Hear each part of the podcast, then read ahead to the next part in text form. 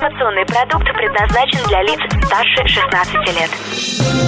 Новое вещание в ритме планеты. Хочу новости. Три, два, один. Теплые новости.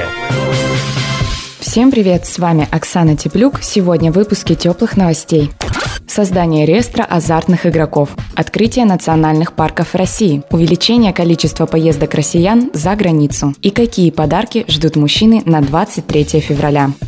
Министерство финансов Российской Федерации разработало законопроект, предполагающий создание списка граждан, страдающих игровой зависимостью, сообщает Регнум. Согласно предложенным нормам, человек, осознающий у себя наличие игровой зависимости, сможет подавать организаторам азартных игр заявление с просьбой запретить ему делать ставки или ограничить их размер. Предполагается, что эти заявления смогут подавать опекуны полностью или частично недееспособных граждан. Из этих документов специалисты сформируют соответствующий реестр, доступ к которому получат представителей игровых организаций. Напомним, в июне 2018 года Всемирная организация здравоохранения официально признала игроманию психическим расстройством, поскольку она отрицательно влияет на жизнь человека.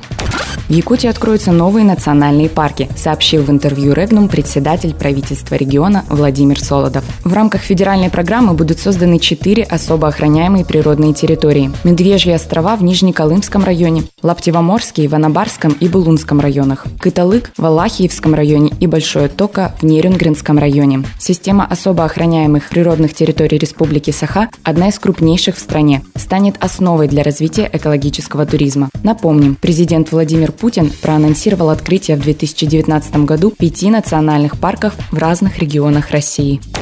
За прошлый год россияне совершили около 45 миллионов поездок за границу. Это на 6% больше, чем в 2017 году, сообщает Ассоциация туроператоров со ссылкой на данные пограничной службы ФСБ. Около 21 миллиона поездок были совершены в страны дальнего зарубежья. 14 миллионов приходится на ближнее зарубежье. Остальные 10 миллионов поездок россияне совершили в так называемые пограничные страны дальнего зарубежья. Это Китай, Монголия, Польша, Финляндия, Литва, Латвия и Эстония. Среди самых посещаемых гражданами России стран лидерами стали Турция, Германия и Таиланд.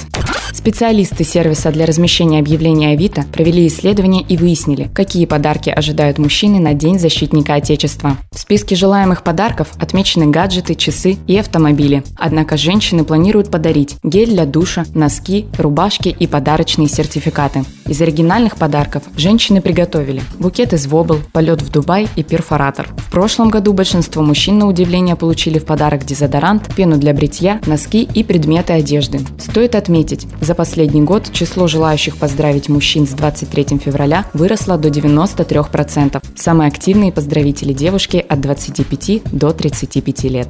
Это были теплые новости. Меня зовут Оксана Теплюк. Всем пока. Новое вещание. Теплые новости.